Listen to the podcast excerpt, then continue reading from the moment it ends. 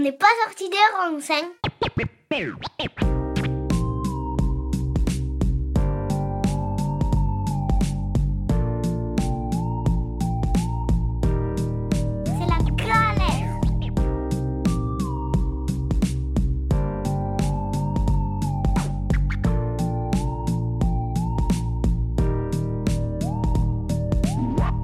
Bonjour à tous, bienvenue pour un nouvel épisode d'OPSR sur Radio Alliance Plus et Rage.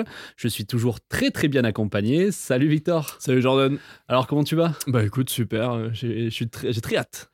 Ouais, franchement c'est beaucoup trop cool. On va faire notre second épisode ensemble, donc c'est un grand plaisir d'être avec toi. Euh, je te laisse introduire le sujet. Et bah oui, merci Jordan. Alors aujourd'hui, il s'avère qu'on traverse un empilement de crises dont on a du mal à saisir les relations, euh, telles que la crise énergétique, la crise écologique ou la crise sociale.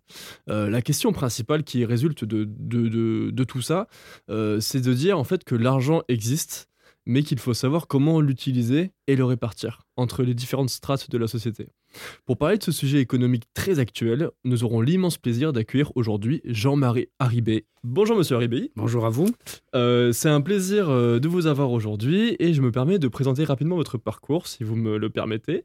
Euh, vous êtes agrégé donc de sciences économiques et sociales, vous êtes maître de conférence, vous étiez euh, maître de conférence en économie à l'université Bordeaux 4. Euh, vous avez été coprésident de l'association Attaque France pendant plusieurs années et vous coprésidez aujourd'hui le conseil scientifique de cette organisation. Et vous avez également créé différentes revues, notamment la Revue des Possibles, et vous êtes membre des économistes atterrés et de la Fondation Copernic. Donc je vous propose de corriger mes différentes erreurs que j'aurais pu faire sur votre parcours en répondant aux trois questions classiques de cette émission qui sont qui êtes-vous, que faites-vous et pour quelles raisons le faites-vous? Eh bien, vous l'avez dit, je suis économiste euh, professionnellement parlant, disons, et euh, adhérent d'un certain nombre d'associations que vous avez citées également, qui sont l'association Attaque, la Fondation Copernic, et de manière un peu plus récente, puisqu'elle date maintenant de 10 ans à peu près, euh, des économistes atterrés. Où, euh, dans ces trois associations, finalement, euh, le principal travail consiste justement à décrypter l'actualité économique et sociale et surtout à mettre en avant la possibilité de notre discours sur celle-ci. Et bien entendu, un autre discours qui soit critique des, des lieux communs, des, des modes de pensée dominants euh, qui nous sont assénés régulièrement, soit pour euh, aujourd'hui euh, modifier l'assurance chômage, réformer les retraites demain, euh, euh, dire qu'on fait trop de dépenses publiques, qu'il y a trop de dépenses sociales et qu'il faut surtout travailler beaucoup plus. Voilà, voilà. donc tous ces lieux communs qui sont ressassés. Et ils sont tellement ressassés qu'ils finissent par être intériorisés par la population. Il doit y avoir un brin de raison dans tout ce qu'on nous dit journellement. À tel point d'ailleurs que, euh, j'y reviendrai sans doute euh, au cours de la soirée, euh, la question des retraites. Mais combien de jeunes n'entendront pas dire Ah ben non, nous on n'aura pas de retraite, nous, ça, pour nous on n'en aura pas alors, le, le- le discours dominant a été tellement intériorisé que ça paraît comme une, une évidence. Mhm. Non, c'est pas une évidence, c'est juste un lieu commun qui relève de l'idéologie et non pas de l'analyse économique euh, un temps soit peu euh, sérieuse, pour ne pas dire scientifique. Alors je vais prendre un peu le relais pour la première partie de l'interview. Je vous avais parlé un peu en off il y a, quelques minutes. Je vous attaquais un petit peu fort hein, sur, euh, sur un sujet un peu d'actualité économique. Euh, J'en parlais un peu donc avec mon frère que j'avais invité l'année dernière sur, sur le sujet de l'économie. Il m'a dit d'axer un peu l'interview, la première partie de l'interview sur, sur, sur l'actualité.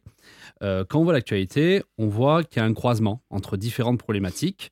Euh, il y a le 1er juillet, la Banque Centrale Européenne a décidé de la fin du quantitative easing pour limiter l'inflation. Euh, il y a le fait de financer la transition écologique pour limiter l'inflation importée liée à l'énergie. Il y a le fait de soutenir le pouvoir d'achat des plus modestes. Et enfin, maintenir une dette publique soutenable. Euh, en fait, j'aimerais juste que vous puissiez en fait m'éclaircir, si vous pouvez, hein, car je vois pas comment ces objectifs sont atteignables en même temps. Ben, pour en comprendre les contradictions ou les oppositions et peut-être le dépassement de celles-ci, il faut comprendre dans quelle situation euh, ce problème se pose.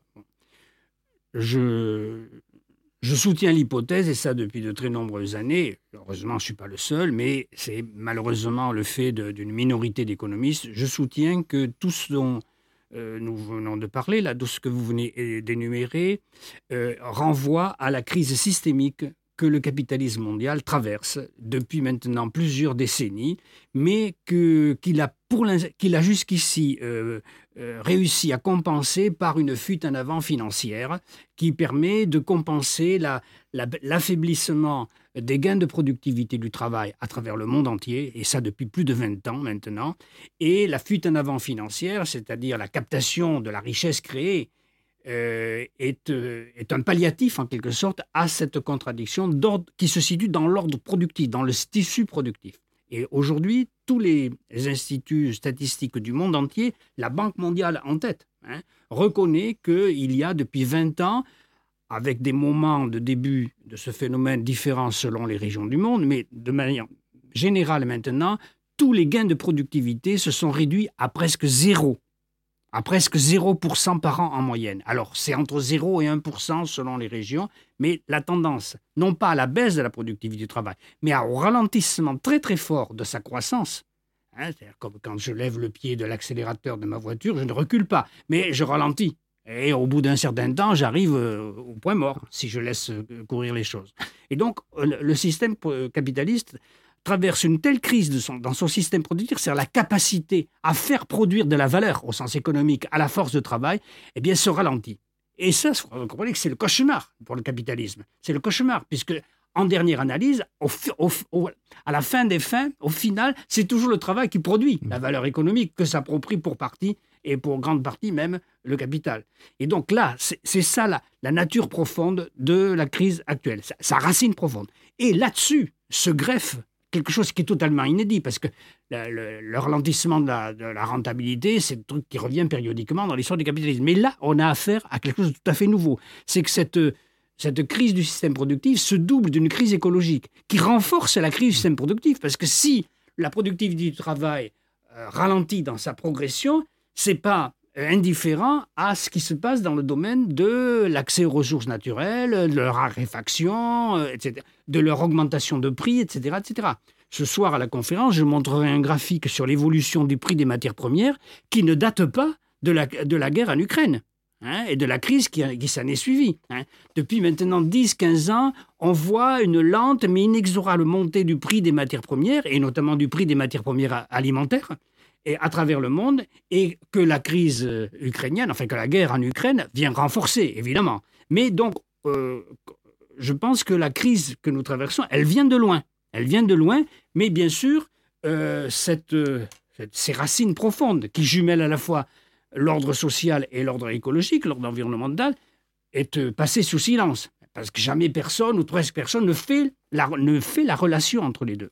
Et donc, c'est dans ce contexte-là que est intervenu le revirement, le revirement des politiques monétaires des banques centrales dans le monde. Alors, quelles banques centrales? Essentiellement les quatre ou cinq plus grandes banques centrales, la Réserve fédérale américaine, la Banque centrale européenne, la Banque du Japon, la Banque d'Angleterre, un peu la Banque suisse. Et puis bon, on a fait le tour des grandes banques euh, centrales du monde, c'est-à-dire des grandes monnaies en quelque sorte. Hein. c'est, le même périmètre. Pourquoi ont-elles euh, euh, reviré on, fait, on, fait, euh, leur politique monétaire déjà. la première, ça a été la Banque du Japon, depuis déjà près de 20 ans. Euh, et puis, ça a suivi depuis euh, la crise financière de 2007-2008 par la Réserve fédérale et un peu tardivement, contrainte et forcée par la Banque centrale européenne. Donc, qui a consisté dans cette manière de conduire la politique monétaire que vous avez appelée, qu'on appelle quantitative easing, c'est-à-dire en français assouplissement monétaire, c'est-à-dire faciliter le refinancement des banques, ce qu'on appelle en, notre vocabulaire économique le refinancement bancaire. C'est-à-dire que comme les, et, c'est principalement le cas pour la Banque Centrale Européenne, qui n'avait pas le droit de prêter directement aux États, euh, interdit, cette interdiction euh, venant du traité de Maastricht et des traités ultérieurs de l'Union européenne. Donc, lorsque l'État, les États, pardon, euh, je dis l'État parce que je pensais à l'État français, bien sûr, mais les États, de manière générale, n'avaient pas de ressources fiscales suffisantes pour compenser toutes les dépenses publiques à honorer, emprunter le reste sur les marchés financiers, puisqu'elles n'avaient pas le droit de se tourner vers la Banque centrale, en l'occurrence la BCE, la Banque centrale européenne. Et donc, après la crise de 2007-2008, progressivement, toutes les banques centrales euh, importantes du monde se sont mis à racheter auprès des banques les titres, soit privés, soit publics, que celles-ci détenaient, pour justement inonder euh, les, circuits financiers d'une quantité de monnaie supérieure, en espérant refaire partir l'activité économique de manière plus dynamique sous le, label refaire partir l'inflation. Hein. le, niveau d'inflation optimal était, nous, disait-on, de 2% par an, on n'y était pas. On était euh, à 1%, même en dessous. Et donc, euh, on voulait stimuler l'activité économique et l'inflation en facilitant l'abondement beaucoup plus facile, euh, en, facilitant l'abondement, je répète deux fois le même mot, en liquidité sur les marchés financiers par le biais des banques ordinaires. Et donc, ce, quantitative easing, cet assouplissement monétaire, donc visant à racheter facilement et en grande quantité les titres possédés par les banques ordinaires, doublé d'un abaissement des taux d'intérêt, hein, ont euh, évité euh, que alors dans le cadre européen principalement, il y a un écart trop important, insupportable, entre les taux d'intérêt dont devait s'acquitter chaque État séparément, puisque emprunte, à part l'emprunt collectif qui a été décidé au moment du Covid, chaque État emprunte euh, pas nationalement, individuellement auprès des marchés financiers. Et donc, entre les taux que devaient payer la France, l'Italie ou l'Allemagne, il y avait des écarts qui pouvaient, s'ils n'étaient pas contenus, qui pouvaient dégénérer en une crise monétaire européenne comme on en a connu auparavant. Donc pour éviter cela, pour abonder en liquidité les, marchés, les circuits financiers, donc les banques centrales européennes avaient adopté ce fameux quantitative easing, cet assouplissement monétaire. Donc il y avait deux, je résume bien sûr, il y avait deux facettes, deux éléments. Donc le rachat le refinancement bancaire en rachetant les titres possédés par euh, les banques et en abaissant les taux d'intérêt. Jusqu'à ce que cette année éclate euh, la, guerre en Ukraine, l'invasion par la Russie de, l'Ukraine, et donc euh, un blocage énergétique, et donc une brusque poussée inflationniste sur, les, sur les matières énergétiques, bien sûr, mais aussi sur les, les denrées alimentaires, les céréales de base, etc., etc. Et avec le, en, renchérissant les coûts de production, l'énergie est un des coûts de production, il y avait le risque que euh, l'inflation se généralise. C'est-à-dire, d'ailleurs, on devrait plutôt parler que d'inflation aujourd'hui, d'une hausse des prix de certains secteurs et pas d'une inflation générale. Euh, le terme d'inflation, de mon point de vue, est un peu euh, un peu surjoué. Mais, mais bon, il y a euh, une tendance à la hausse des prix, mesurée par l'indicateur des prix à la consommation, qui est en moyenne de 10% sur l'année au sein de, de l'Union européenne, un petit peu moins en France, parce que euh, le gouvernement français a mis, a mis le paquet pour éviter une, une catastrophe sociale qu'il redoute au moment où il veut faire les réformes dont j'ai dit un mot déjà tout à l'heure. Donc, vous voyez, je termine. donc, vous voyez bien donc la, raison pour laquelle donc il y a eu ce changement, ce, double changement. Il y a dix ans à peu près, après la, crise de 2007, la crise financière 2007-2008, qui a progressivement amené l'assouplissement monétaire dont je vais parler, et puis depuis un an à peu près, donc ou six mois au moins, euh, le, le nouveau revirement dans l'autre sens. Dans l'autre sens, qu'on aurait eu, je pense, ce, ce second revirement, qu'on aurait eu même s'il n'y avait pas eu la guerre en Ukraine. Parce que déjà, on sentait venir mm. que les dominants, eh, ça commence à bien faire, et hein, tout cet argent que les banques centrales euh, donnent euh, comme ça, presque gratuitement, voire même euh, en, avec des taux négatifs, ça, commençait à suffire. aux yeux des dominants, des, cercles dirigeants, ça commençait à à être euh, déjà contesté. La fin de l'argent facile, un peu. Voilà. Donc, il, était, il est probable que même s'il n'y avait pas eu le déclenchement de la guerre en Ukraine, on aurait assisté à ce, à ce revirement. Peut-être de moins. De, manière moins prononcée ou brutalement, parce que là, ils n'y sont pas allés de même morte. Hein. Relever les taux d'intérêt de quasiment 1%, puisque c'est en, point de, en, centaines de points de base que ça se mesure, bon, euh, c'est pas, pas, pas mal quand même. Et donc, euh, ce qui est annoncé, c'est de poursuivre. Euh, de poursuivre la hausse. Hmm. La hausse du taux d'intérêt, je veux dire. Et donc, comment, euh, comment on va résoudre cette équation, sachant qu'on voit que le pouvoir d'achat, euh, voilà, j'ai entendu des chiffres du style une, une baisse du pouvoir d'achat de 6-7% peut-être sur l'année prochaine, euh, même sur cette année, de voir qu'on a une dette publique voilà, qui, est, qui est- assez, qui est assez importante. Comment on va faire face à donc, cette inflation continue, bon, qui ne concerne pas tous les, toutes les denrées, tous les produits, mais quand même comment on va résoudre à la fois les problématiques écologiques et les problématiques sociales par rapport à, cette, à, ce- à cet enjeu financier. La période qu'on a traversée, qu'on traverse, a euh, peut-être au moins un truc de bon, une chose de bonne. C'est que euh, les dogmes monétaires selon lesquels euh, on ne pouvait pas émettre de la monnaie aussi facilement que les banques centrales l'ont fait, ce dogme-là est chamboulé. Je me souviendrai toujours de cette, date du 21 avril 2020. 2000, c'est-à-dire juste après le déclenchement de la pandémie. 2020. ouais. 2020, Mm. qu'est-ce que j'ai dit? 2020. Non, Oh, 2000, vous avez dit, Oui, et 2020. 2020, oui, oui, oui. excusez-moi. Ah, pas souci. 2020. euh, pendant notre premier confinement, le 21 avril, la Banque d'Angleterre, c'est-à-dire la Banque centrale d'Angleterre, euh, la livre sterling n'a jamais été dans le dans l'euro, hein, dans le système de l'euro. Mais euh, donc elle a été indépendante. La Banque centrale d'Ang- d'Angleterre annonce qu'elle va racheter directement aux États toutes les toutes les dépenses, tous les titres correspondant aux dépenses afférentes au, à la crise du co- Covid. C'est un pavé dans la mare. hein.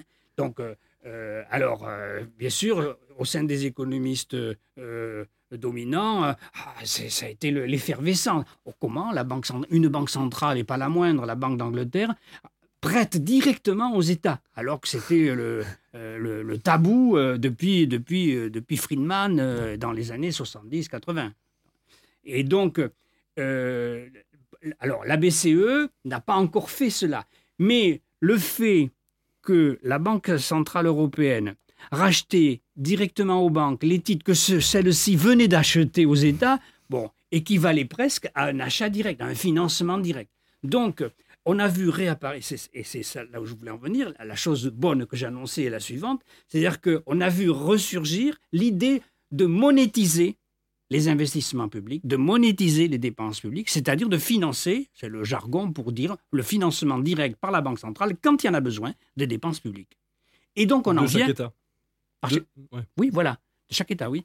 Euh, et donc on en vient à votre question sur comment on va financer tout ça, hein, la transition écologique, euh, les, les objectifs sociaux. Bon, ben, on sait que quand on maîtrise l'outil monétaire, on peut, non pas dans n'importe quelle condition, pas faire n'importe quoi, mais on peut financer, c'est-à-dire anticiper le supplément de richesse que les investissements publics dont on a besoin vont, vont euh, procurer. Et, et- et donc, euh, le fait qu'on sache maintenant, et c'est ça qui est de bon dans la période qu'on a reçue, c'est que l'outil monétaire doit être mis au service de la société. Aujourd'hui, les banques centrales, et notre Banque centrale européenne en particulier, c'est un peu moins vrai ailleurs, mais hélas, euh, enfin hélas euh, pour nous, hélas, euh, la Banque centrale européenne est en fait n'est que la banque des banques. C'est-à-dire elle refinance tant et plus les, les banques quand celles-ci en ont besoin, ont besoin de liquidités. D'ailleurs, au passage, je fais une parenthèse, ces banques nourries par les liquidités abondantes venant de la BCE n'en font rien, ou presque rien, sauf à alimenter les circuits financiers spéculatifs. C'est-à-dire prêter aux grandes sociétés pour acheter leurs actions, prêter le- les grandes sociétés pour distribuer euh, des dividendes, etc., etc. Mais pas pour l'investissement productif, qui n'a jamais repart, qui n'est pas reparti, qui n'est jamais reparti véritablement. C'est d'ailleurs pas indifférent au ralentissement de la productivité du travail, parce que la productivité du travail, qu'est-ce qui, euh, est la cause de son augmentation? C'est le fait qu'on ait des équipements euh, Oui, de productivité qui sont, voilà. qui sont en dessous. des équipements performants, Mm. qu'on ait un savoir-faire, une formation, etc., etc. Bon, si tout ça se, se, se rabougrit, bah, la productivité du travail, eh ben, elle progresse beaucoup moins vite. Bon, bref, je ferme la parenthèse. Donc, le, le fait qu'on sache que la Banque Centrale Européenne peut être une banque centrale, non pas simplement pour refinancer les banques privées, mais également pour financer directement les, les équipements productifs via les collectivités territoriales, via euh, les États, ben ça, c'est- ça c'est un truc extraordinaire. Ça, extraordinaire. Ce qui nous, euh, ce qui, de mon point de vue, permet de calmer l'angoisse. Oh là là, où c'est qu'on va trouver l'argent pour financer tout ça Bien sûr. Le, le, Covid, comme vous, comme vous Ouais, dites, il a voilà. prouvé, ça a prouvé ça. Voilà, le, Ah voilà, le Covid a prouvé ça. Hmm. Le problème, c'est que, euh, euh, presque tous les cas, même je crois que je peux dire dans tous les cas, les États ne se sont pas saisis de cette opportunité nouvelle. C'est qu'ils ont continué à emprunter sur les marchés financiers. Le, budget que, prépare monsieur, monsieur le maire en ce moment, euh, le budget 2023, il va y avoir 200, plus de 200 milliards de déficit, hop, qui vont être empruntés sur les marchés financiers. Donc comme si comme si de rien n'était euh, pa- passé depuis trois ans euh, de Covid. Donc, on refait, on repart dans, la même, dans le monde d'avant, en quelque sorte. Bon, bah, merci beaucoup. Je vous propose de faire une petite pause musique et on se retrouve dans quelques minutes. À de suite.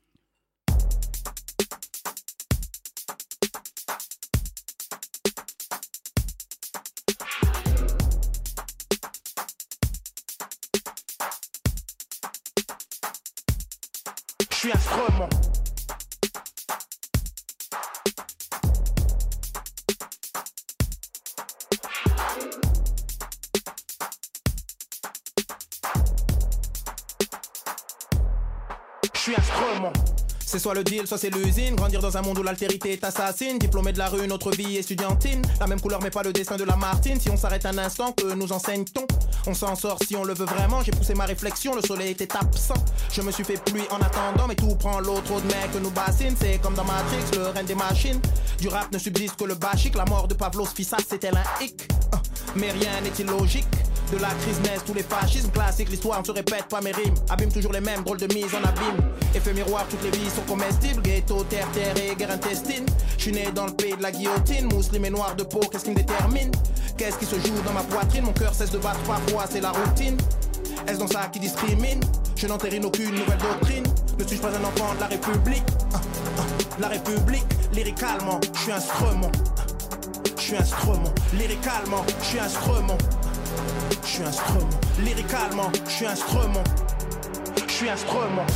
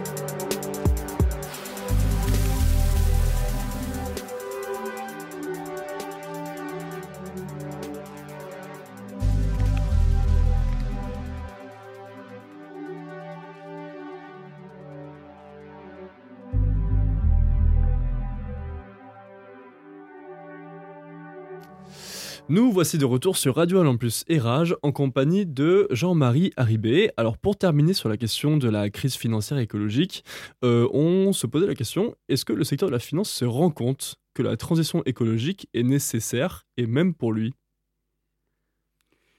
Euh, ils sont pas fous, ceux qui nous gouvernent, à la fois économiquement et politiquement. Ils sont pas fous. Ils voient les choses. Donc, il y a tout un mouvement aujourd'hui, et qui n'est pas, qui est loin maintenant d'être négligeable, autour de ce qu'on appelle la finance verte. hein. C'est-à-dire que les grandes institutions financières, donc les grandes banques, les fonds de, pension, toutes les compagnies d'assurance, donc tout ce qu'on appelle les institutions financières, incluant les banques, euh, se mettent à développer ce que l'on appelle alors des obligations catastrophes, en anglais des, des, des, cat boons, euh, euh, ou bien euh, se mettent à, développer des obligations de compensation de dégâts écologiques que certains investissements auraient créés. Donc il y a tout un, secteur maintenant qui est en plein développement et qui, et qui, a, dépa- qui a le dernier chiffre que j'avais en tête, c'était un, marché obligataire vert, entre guillemets, qui dépassait les 100 milliards de dollars. Mais euh, ce chiffre est, quasiment euh, maintenant obsolète et beaucoup plus élevé. Donc il y a tout, un compartiment maintenant des, institutions financières, alors qui n'occupent pas la majorité des placements, hein, c'est encore très très minoritaire, mais qui est en développement. Donc il y a tout un mouvement euh, qui montre que les grands dirigeants économiques, financiers ont compris qu'il y a quelque chose qui se passait et que s'ils ne mettaient pas en route des parades, euh, eh bien, euh, leurs propres intérêts seraient menacés. Par exemple, on sait aujourd'hui que si, bon, prenons l'exemple du pétrole, si on sait que dans 20 ans, 30 ans, bon, le pétrole ne sera plus l'énergie fossile la plus importante euh, utilisée, ou, ou, même que les ressources connues seront un peu plus raréfiées qu'elles ne le sont aujourd'hui. Tous les investissements qui ont été réalisés dans ces énergies, euh, là, euh, et donc les actifs financiers, les représentants, les titres financiers représentant ces investissements, se, se, se dévalueront et donc leurs propres intérêts, pour, pour anticiper cette dévalorisation de leurs propres actifs financiers, il faut mettre en place des procédures et des mécanismes qui, qui puissent faire la, la, la, la jonction, j'ose pas dire la transition. Mmh.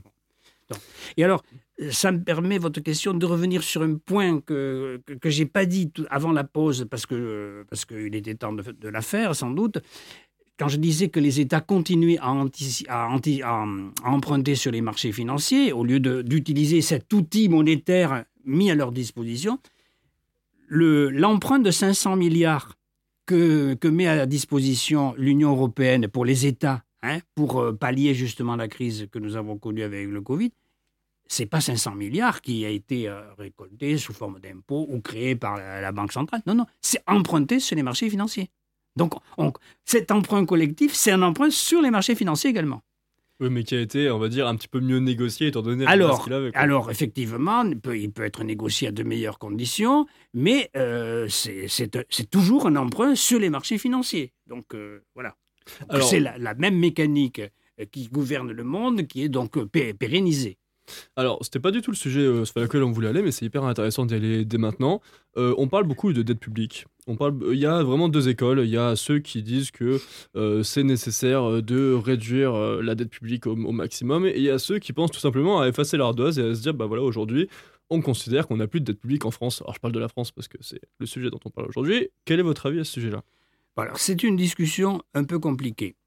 Euh, qui, euh, nécessite, il me semble, de revenir sur un point qui est mal compris par le grand public et parfois même mal compris par la communauté des économistes. Comment euh, est créée la monnaie? La monnaie est créée sous la forme de crédit.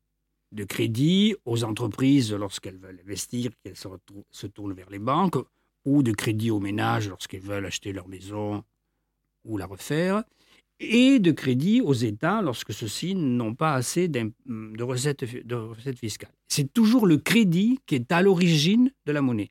Donc il y a eu sur, au moment de cette euh, folie financière, il y a eu beaucoup sur Internet, dans les réseaux sociaux, etc., des, des, Philippiques contre l'argent dette. En fait, c'est pas euh, la dette qui est la contrepartie de l'emprunt qui est fait ou du crédit qui est accordé par le système bancaire, hein, que ce soit d'ailleurs les banques ordinaires ou la Banque centrale, hein, euh, si elle le faisait, euh, cette, création de monnaie par le biais du crédit anticipe sur la production qui, euh, résultera de l'investissement effectué grâce à ce crédit. Après, donc, la légitimité de la création monétaire par le crédit n'est absolument pas à remettre en cause, de mon point de vue. Alors qu'on a vu tourner un tas de... et même il y avait même des petits montages, des petits films soi-disant pédagogiques qui, qui attirent l'attention sur le danger de l'argent la, de. Bon, non. La, la, la, création de monnaie par le biais du crédit, c'est une invention tout à fait intéressante, géniale même, ce qu'il faut, euh, le point sur lequel il faut s'interroger, c'est la qualité de la production qui résultera et la qualité de l'investissement qui, qui, va être effectué. Si c'est si un pur placement financier, alors ça ne valait pas la peine de créer de la monnaie à cette fin. Si c'est pour une production utile, répondant à des besoins sociaux importants, comme par exemple la transition écologique, allez, allons-y. Bon. Et donc, euh, le, le- donc la notion de création de monnaie, ex nihilo, dit-on parfois, et mais euh, quand les gens le disent, c'est toujours avec un sous-entendu péjoratif. Mais non, justement, c'est ça le, c'est ça le, secret même, le, le génie de, de l'ou- de l'outil monétaire, c'est qu'on on anticipe une création future. Si cette anticipation est bien faite, se résout positivement, où est le, où est le problème?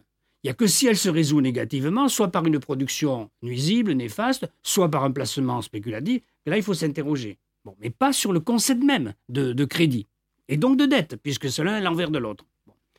Alors, il se trouve que à cause justement du fait que pratiquement, enfin presque tous les pays ont euh, enclenché depuis maintenant plusieurs décennies une réduction de la fiscalité, et surtout de la fiscalité sur les classes riches, On y reviendra bien, juste après. eh bien, il ben, n'y a, pas- y a pas de mystère. Comme il est très difficile de réduire les dépenses publiques parce qu'il faut une éducation, il faut une santé, il faut, il faut une justice, il faut une police, il faut une armée, etc., etc., un tas de besoins, euh, il est très difficile de les comprimer. Et donc, il peut y avoir un écart entre les, les, les dépenses qui sont relativement euh, Incom- incompressible. hein. incompressibles, voilà, cherchez le mot, merci, incompressibles, voire qui ont tendance à s'allonger, et puis les recettes fiscales qu'on diminue parce qu'il faut faire plaisir aux, aux riches, qui comme ça, ils ont payé moins d'im- moins d'impôts et ils peuvent prêter aux États. Vous voyez, c'est la double, c'est la, la double satisfaction. Ah, ah oui, hein. incroyable. Hein, Donc, euh, on paie moins d'impôts et on peut après prêter et recevoir les intérêts. Bon, donc, c'est tout à fait machiavélique. Et donc, euh, la, résolution de cette euh, difficulté, c'était les emprunts sur les marchés financiers. Et donc, si chaque année, vous avez un déficit euh, qui, qui s'accumule, ben, ça se traduit par un amoncellement sous forme de dette publique. Alors, il y a eu, il y a deux ans, mais toujours au moment du Covid, un débat qui a traversé non pas tant les économistes hétérodoxes et les économistes orthodoxes, mais les économistes hétérodoxes eux-mêmes. Et ça a saigné un petit peu, je dois le, reconnaître. Et donc, effectivement, euh, comme la Banque Centrale Européenne accumulait, accumulait les titres de dette qu'elle avait rachetés aux banques ordinaires, il y a eu un grossissement énorme du, bilan de la Banque Centrale Européenne, actif-passif, et euh, un débat s'est instauré pour savoir qu'est-ce qu'il faut faire. Est-ce qu'il faut euh, continuer à emprunter sur les marchés financiers qui, qui, euh, qui, qui voient s'accumuler des titres dans les comptes de la Banque centrale, ou est-ce que il faut se dire bon, ces, ces dettes ne seront jamais remboursées, donc mais fais- faisons un trait de Tant qu'à faire, dire que... Voilà. Mais, mais comment on va sortir de ce système? Par exemple, si on donc cette dépendance au marché financier, donc le, le- on va dire la- le, le système spéculatif qui est avec, euh, au final, la, la solution, c'est cette création monétaire. Parce que c'est vraiment la vraie alternative. Alors, euh, c'est pas la c'est oui, pas la solution oui. miracle. Dans le livre, dans les deux derniers livres là que j'ai publiés, l'un qui- dont le titre est Le trou noir du capitalisme euh, et le second En finir avec le capital au virus, et puis dans celui que j'ai écrit collectivement avec deux de mes amis, Pierre Calfa et Jacques Rigaudia, euh, quoi qu'il en coûte, sortir les dettes euh, des griffes de la finance, on, on- on propose bien un, ensemble de, mesures que moi j'ai résumées dans le, titre que je viens de vous indiquer, le, noir du capitalisme, et que je l'ai repris dans l'autre, euh, que j'ai résumé par l'idée de socialiser la monnaie. C'est-à-dire, il nous faut d'abord un pôle public important, un pôle public bancaire important. Euh, Aujourd'hui, comme, euh, comme euh, grande banque publique, on n'a que la Caisse des dépôts et consignations, mais qui, qui, qui n'a pas une pratique, une politique, une politique qui est très très différente du système bancaire en général, parce qu'elle a plein de filiales qui sont implantées dans les paradis fiscaux. Enfin bon, je, je vous passe le détail. Mais donc il nous faut un véritable service public bancaire. Bon, de façon à limiter le recours aux banques privées, puisque maintenant toutes les banques sont privées, à part la, la- la CDC, toutes les banques en France sont privées. Même la banque postale? C'est une bonne question. D'accord. C'est une bonne question. Euh, Je réfléchis deux secondes. Non, elle n'est pas privée totalement. Elle doit être un capital euh, partagé, euh, mais je ne peux pas. euh, Très bien, très bien. Le, le pourcentage euh, m'échappe, je ne le connais pas. Euh, et donc, euh, un- il nous faut un vrai pôle public bancaire qui soit en mesure si besoin est de prêter aux collectivités publiques, État comme collectivités euh, locales, territoriales, euh, à, des, à des conditions qui ne soient pas léonines. Voilà, donc Hmm. euh, euh, ça c'est le premier point. Ensuite, il faut absolument euh, conditionner les crédits euh, bancaires à des normes sociales et environnementales. Et par contre-coup, en amont même, il faut conditionner le refinancement des banques par la Banque centrale européenne à des clauses sociales et environnementales strictes. C'est-à-dire réglementer en fait ce secteur. Ré- réglementer ce secteur, mais selon les normes maintenant qui sont euh, sujettes euh, à caution, à savoir les normes sociales qui sont bafouées partout et les normes environnementales qui ne sont pas encore respectées. Et donc, euh, la Banque Centrale Européenne, à la fin de la pandémie, enfin à la fin de la phase pandémie 2021, euh, euh, laissait entendre qu'il commençait à réfléchir, qu'elle commençait à réfléchir au sein de son directoire à, au conditionnement de ces rachats de titres privés et publics qu'elle faisait auprès des banques.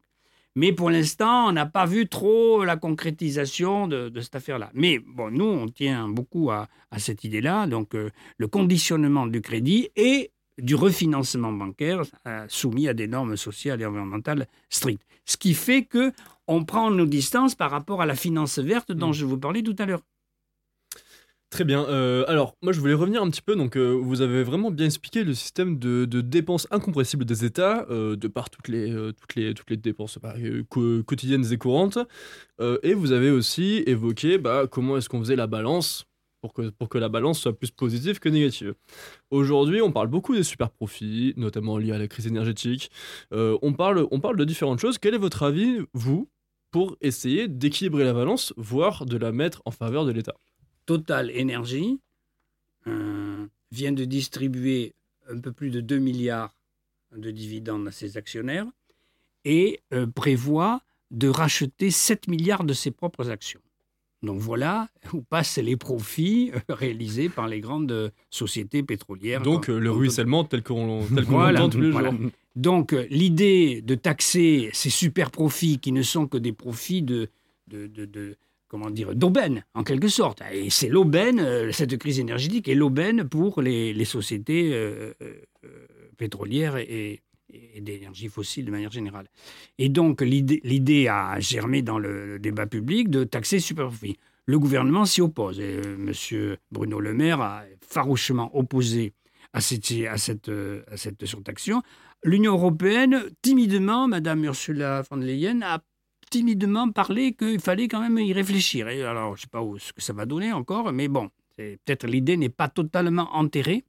Mais ce qu'il y a d'e- d'extraordinaire, si je peux dire, entre guillemets, c'est que on- on- une réforme des retraites nous pend au nez pour combler un déficit que le Conseil d'orientation des retraites a chiffré pour la décennie à venir aux alentours entre 10 et 12 milliards par an.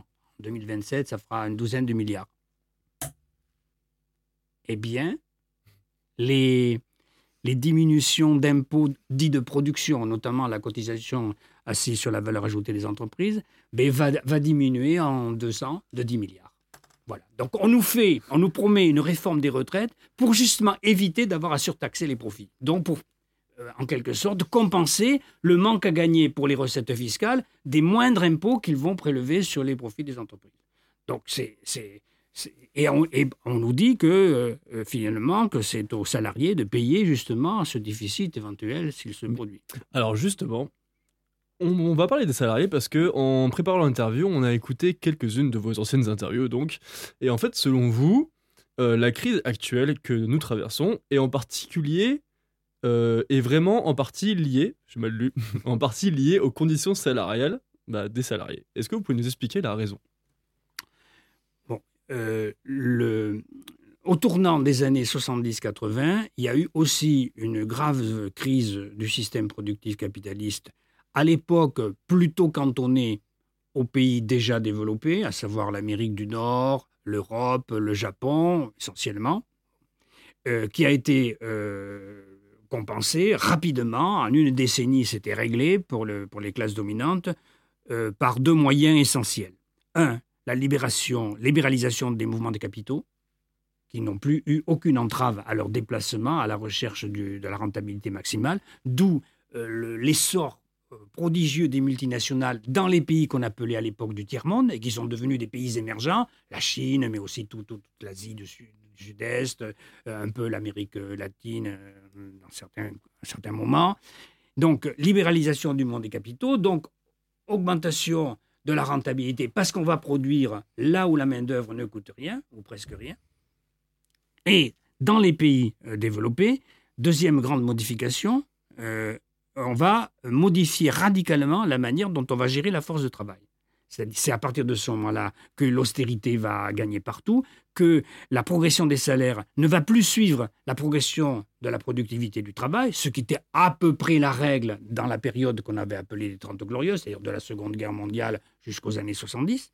Euh, donc rupture entre ces deux évolutions, productivité du travail et salaire, ce qui va euh, provoquer un décrochement de la part salariale dans, la dans le PIB, euh, produit intérieur dans la richesse produite annuellement, un décrochement et un décrochement qui n'est pas mince, qui équivaut, si l'on prend simplement la tendance euh, majoritaire ou la plus courante de la fin de la Seconde Guerre mondiale jusqu'aux années 70, il y a par rapport à cette période-là, il y a un décrochement de 5 pour- points de pourcentage. Donc, euh, passant, mettons, d'à peu près 70% de la richesse annuelle qui allait au, au- au salaire, à la masse salariale de manière globale, incluant les cotisations sociales, et ça, ça a baissé de 5% par rapport à de 5 points de pourcentage par rapport à cette période-là. Donc, ce qui ce qui n'est pas rien. 5 points de pourcent par rapport à un PIB qui est aujourd'hui de 2500 milliards, c'est 125 milliards. 125 milliards, c'est pas rien. Donc là, on parle vraiment de la proportion entre la richesse générée par les personnes qui travaillent et la, et, et- et la proportion qui est directement reversée aux personnes qui créent cette richesse. Voilà, ça exactement. Vous avez très bien compris. Donc, euh, cette proportion a baissé. Alors, si je le mets en, en quantité de- d'euros d'aujourd'hui, hein, 5% du PIB, ça fait à peu près, donc euh, 10%, ça ferait 250 milliards, donc euh, 5%, ça fait 125 milliards. 125 donc, un déplacement, un- un- on peut employer même le mot de détournement de fonds. Un Mhm. détournement de fonds de, 120 de l'équivalent de 125 milliards d'aujourd'hui. Bon. Euh. Ce qui veut dire que. Et c'est ça qui est très, très, très, très, j'allais dire amusant. Non, c'est désespérant. C'est que le Conseil d'orientation des retraites, qui, donc, vient de publier son rapport il y a 15 jours maintenant, euh, a écrit noir sur blanc que l'hypothèse qu'il retient pour le, le demi-siècle à venir, c'est-à-dire jusqu'en 2070, c'est pas rien, c'est qu'il y aura une stabilité de cette part salariale au niveau bas qu'elle a actuellement, qu'elle a depuis ce décrochement dont je vais de parler. De la même manière, le Conseil d'orientation des retraites écrit noir sur blanc que jamais plus, dans le demi-siècle à venir, la durée du travail ne diminuera plus. Vous vous rendez compte Hein, Pour un demi-siècle, la prévision officielle, c'est que la part salariale restera au niveau bas qu'elle a atteint et la durée du travail ne pourra jamais plus diminuer. Autrement dit, la tendance séculaire de la diminution progressive du temps de travail à la, à la journée, à la semaine au XIXe siècle, puis euh, à, l'année, puis avec, euh, sur la vie active avec l'invention de la retraite, cette tendance séculaire, terminée. Elle n'aura plus lieu. Et donc, si, cette ten- si, si, ça- si cela est avéré dans l'avenir, c'est-à-dire si jamais plus la part salariale ne bouge, jamais plus le- la durée du travail ne diminue, au profit des salariés bien sûr, ça veut dire que les salariés en activité et les retraités, dont le nombre ira croissant, eh bien, devront se partager, pas se partager une enveloppe totale fixe relativement à la richesse totale. Et alors, bon, vous n'avez pas posé la question, mais je, je vais quand même, je, je- je vais, je dis un mot de plus sur, je montrerai d'ailleurs ce soir le graphique du corps qui établit cela. Pourquoi la réforme des retraites qui nous est promise, c'est la énième réforme depuis 30 ou 40 ans? On en est à 6 ou 7. C'est Oui, vrai que chaque Voilà. gouvernement. a voilà, chaque gouvernement veut sa réforme des retraites. Pourquoi? Bien parce que, et ça va rejoindre une de vos questions tout à l'heure, parce que les dirigeants ont compris, que ce soit les dirigeants politiques ou économiques, ils ont compris qu'on n'aurait plus de croissance économique très forte. Parce que la productivité du travail euh, patine. Voilà. On n'aura plus de croissance économique très forte parce que la productivité du travail patine et parce qu'il y a crise écologique. Donc la croissance économique forte, il faut en faire son deuil. Bon. Et donc, si vous avez une masse des retraités qui continue d'augmenter, le risque dans une situation où la croissance économique est très faible, c'est que la proportion pension sur PIB augmente. Et ça, c'est leur cauchemar. Et donc, pour éviter que la proportion des pensions sur le PIB n'augmente de trop, au, au mieux pour eux qu'elle reste stable, voire qu'elle diminue, alors, comme le PIB est au dénominateur de ma proportion, hein, on suit là, hein, le, le- le PIB est au dénominateur. Si vous euh, ne faites pas en sorte de diminuer le numérateur, c'est-à-dire le volume des pensions, ouais, les dominants sont coincés. Oh, Comme la masse des pensions, globalement, est elle aussi difficilement compressible, il y a 350 milliards de pensions aujourd'hui en France par an, 350 milliards d'euros. Bon, c'est difficile d'imaginer que ça va passer à 340, à 300, etc. Non. Mais on va jouer sur la diminution des pensions individuelles, vu qu'il y aura plus de pensionnés à, à- à prendre en charge. Mhm. Et donc, euh, comment? Eh bien, en allongeant la durée de cotisation ou bien en reculant déjà la retraite, de telle sorte qu'il y ait une proportion de plus en plus grande de personnes qui ne pourront pas atteindre la date fatidique de 65 ans ou satisfaire à la durée de cotisation.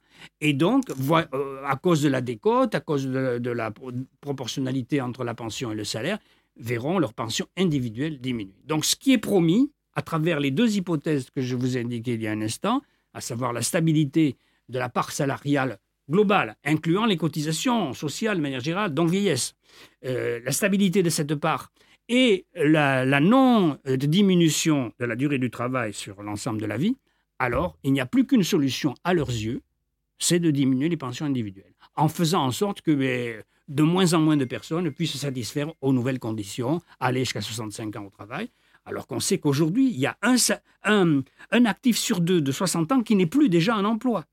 Et on nous dit, pour, en- pour, pour produire davantage, il faut travailler davantage. C'est vrai. Ah, ils, ont trouvé le- ils ont trouvé effectivement que le travail était seul à produire de la richesse économique.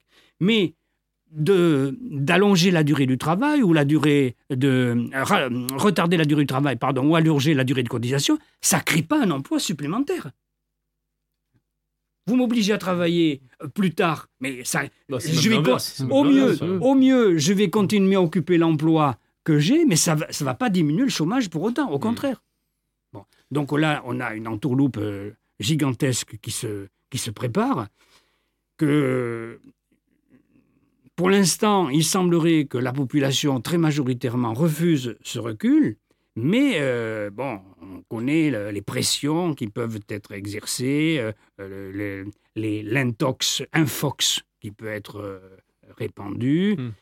et une certaine mollesse euh, de certains syndicats qui peuvent flancher si on leur promet une petite euh, compensation. Bon, on a déjà connu ça. hein. Bon. Bon, super. Alors, euh, on, va, on va essayer de terminer assez rapidement. Euh, c'était super intéressant. Il y a plein de questions qu'on n'a pas abordées, mais c'était, c'est pas grave parce que c'était très intéressant. On veut juste revenir rapidement sur l'organisation ATTAC. Oui. Donc, ATTAC, donc, c'est l'Association pour la taxation des transactions financières et pour l'action citoyenne, que vous avez donc co-présidé pendant plusieurs années et dont vous êtes encore membre actif. Et je voulais juste rappeler rapidement quelques, les dernières actions en date que j'ai pu trouver sur votre site. Le 23 septembre, vous avez bloqué l'accès du terminal 1 de l'aéroport du Bourget à Paris qui est communément appelé le terminal de jet privé, pour empêcher les ultra-riches de partir en week-end. Le 24, c'est-à-dire le lendemain, vous avez bloqué le quai des milliardaires euh, à Antibes, sur le port d'Antibes, pour empêcher, bon, j'imagine, la même chose. Euh, Est-ce que vous pouvez m'en dire plus un peu sur cette organisation, sur son fonctionnement et sur votre rôle au sein de cette organisation? Voyons d'abord euh, le sens de ces actions. Euh, le, sens de ces actions, il va au-delà du fait d'empêcher un, jet privé de décoller ou d'atterrir.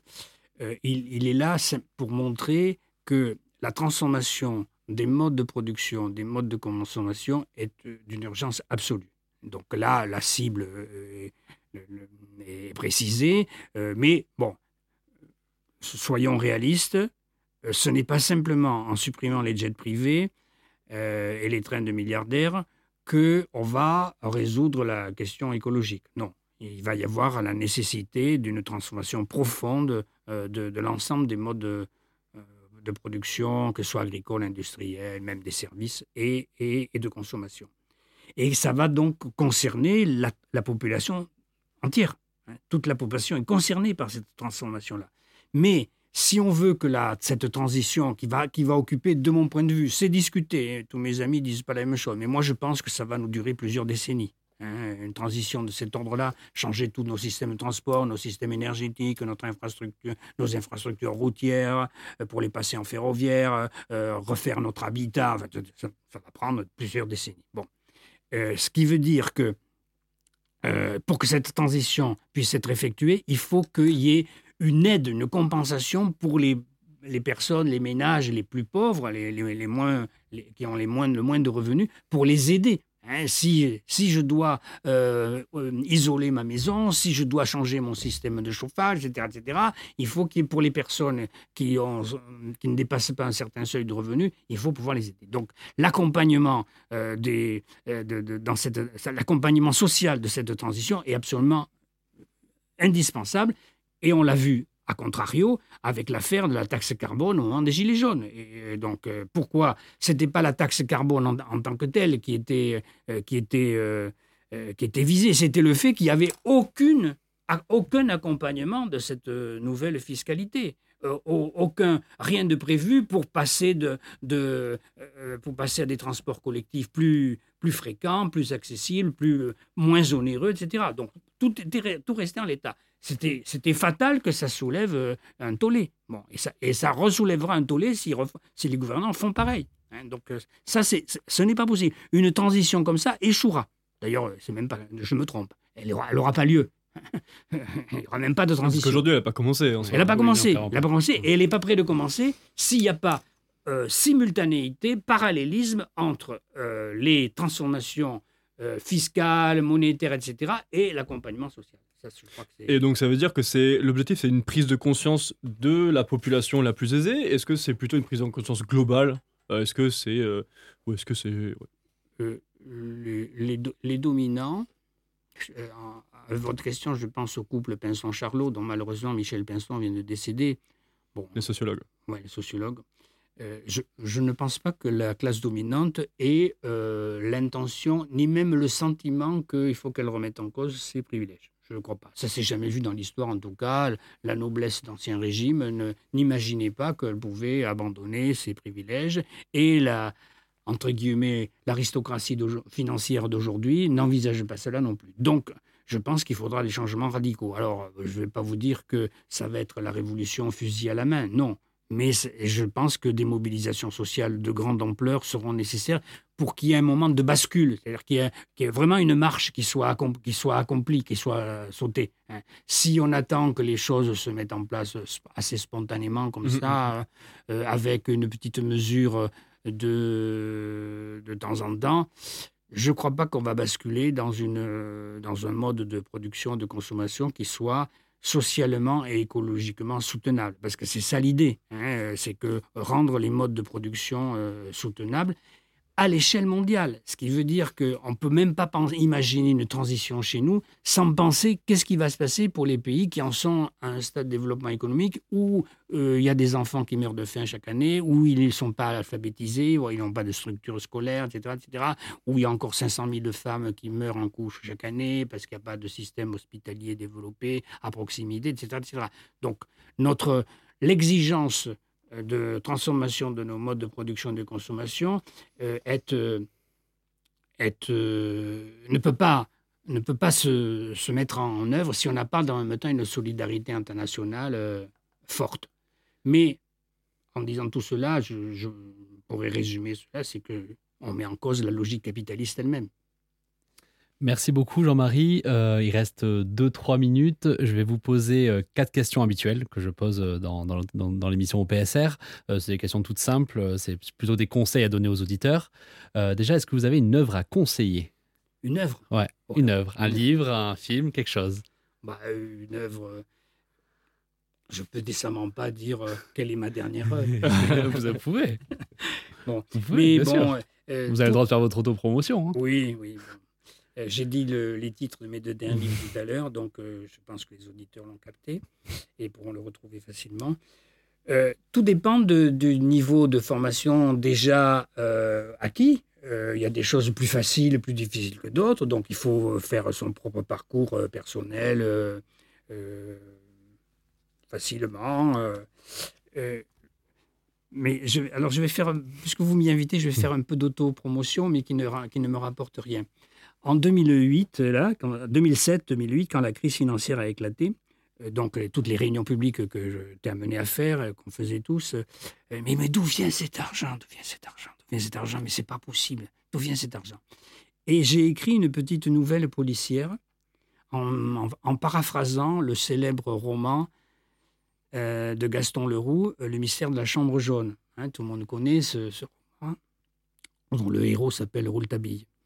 Et moi, j'ai fait une, j'ai écrit une petite euh, enquête policière dont le titre est Le mystère de la chambre forte, où j'explique le phénomène de la création monétaire, à quoi ça sert, ce que j'ai un peu dit très rapidement tout à l'heure, mais là en détaillant. Et donc, vous pouvez trouver cette nouvelle sur mon site internet. Donc, vous tapez, enfin, les auditeurs peuvent taper Le mystère de la chambre forte. Ils vont taper ça, ils vont tomber sur mon site à l'Université de Bordeaux. Ils vont trouver cette nouvelle qui a été euh, qui a été euh, à la fin d'un livre d'attaque qui est épuisé maintenant, mais ma nouvelle est toujours, euh, ma petite enquête policière est toujours utilisable puisqu'elle est sur mon site. Et quelques années après, au moment de la crise grecque, vous vous rappelez comment quand les, le Fonds monétaire international, la, la Banque centrale européenne et la Commission européenne ont dépêché leurs agents à Athènes pour mettre un peu au pas Tsipras et puis le, mouvement Syriza, hein, le parti politique Syriza qui avait pris le pouvoir quelques mois auparavant. Et ces, ces, experts, donc envoyés par ce qu'on appelait la Troïka, hein, FMI, Banque centrale européenne et Commission européenne, s'appelaient eux-mêmes The Men in Black, les hommes en noir. Et dans, la, dans la, le roman de Gaston Leroux, après le mystère de la chambre jaune, il y a une suite des aventures de Rouletabille qui est le parfum de la dame en, blanc. Le, parfum de la dame en noir, pardon. Et moi, j'ai fait la suite, le parfum de la banque en noir. Et donc, vous trouvez ça aussi sur... Donc, c'est une moyen de cheminer à travers ce dédale un peu incompréhensible pour le, citoyen moyen. Et puis, j'en ai fait une dernière, j'arrête là, euh, parce qu'il y a aussi une, il y a une trilogie de chez Gaston Leroux, c'est euh, euh Rouletabille chez le Tsar. Et j'ai fait une troisième parce qu'à un moment donné, il y, a, eu trois femmes euh, présidentes de la, de la Banque Centrale Européenne, euh, du FMI et de, la, et de la Commission européenne. Et euh, je me suis dit, oh ben là, c'est, donc j'ai fait le, les, j'ai, mis en scène les trois dans une, troisième partie, donc que vous pouvez trouver aussi sur le site internet. Bon voilà, j'ai fait ma promotion à laquelle vous. Bah, bah, mais c'était bah, c'était une promotion qui, qui, était non mercantile, puisque je vous dis, il suffit de cliquer et vous tapez, vous, vous enregistrez les textes. Bon, vous avez une conférence dans quelques minutes, du coup, je vais vous laisser y aller. Mais en tout cas, franchement. ah tout ça, j'ai même pas bu mon café. bon, franchement, merci beaucoup, Jean-Marie. Euh, c'était vraiment passionnant. Merci beaucoup, Victor. C'était un plaisir. Merci beaucoup. Merci à vous. On se retrouve très vite sur Radio Agence Plus et Rage pour un nouvel épisode d'OPSR. On n'est pas sorti des ronces, mais on peut toujours essayer. Allez, bye.